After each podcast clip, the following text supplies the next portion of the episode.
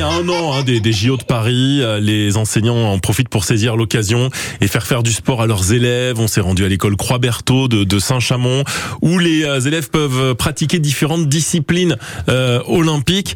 Et euh, Charles Napoli est allé leur demander laquelle de ces disciplines les a le plus marquées.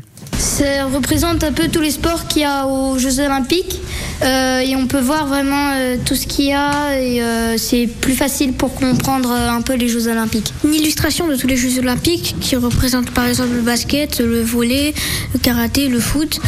C'est pour un peu euh, montrer qu'est-ce qu'on peut faire aux Jeux Olympiques. Tous les sports, par exemple le basket ou alors le volley. Par exemple, on a fait euh, du badminton. Et en fait, on est sur un terrain avec des lignes et on doit euh, servir croisé. Il y a beaucoup de règles. C'est dur si jamais on connaît pas le badminton, ça peut être difficile de jouer. Si jamais le volant touche le sol, on perd le point. La différence entre le tennis et le badminton, c'est que le volant, il rebondit pas. En gros, dès que ça touche le sol, ça peut pas rebondir, donc on peut pas le rattraper. Donc soit on gagne, soit on perd le point. Alors que sur le tennis, si, on- si ça rebondit une fois, c'est pas grave, on peut tirer. Par contre, si ça rebondit deux fois, on perd ou on gagne le point. Contrairement au tennis, le filet il est pas sur le sol. Ah bah voilà, si on aime le, le badminton, on est on est servi comme ça. Merci hein, à l'école euh, Croix-Berthaud de, de Saint-Chamond euh, d'avoir euh, accueilli de Saint-Chamond.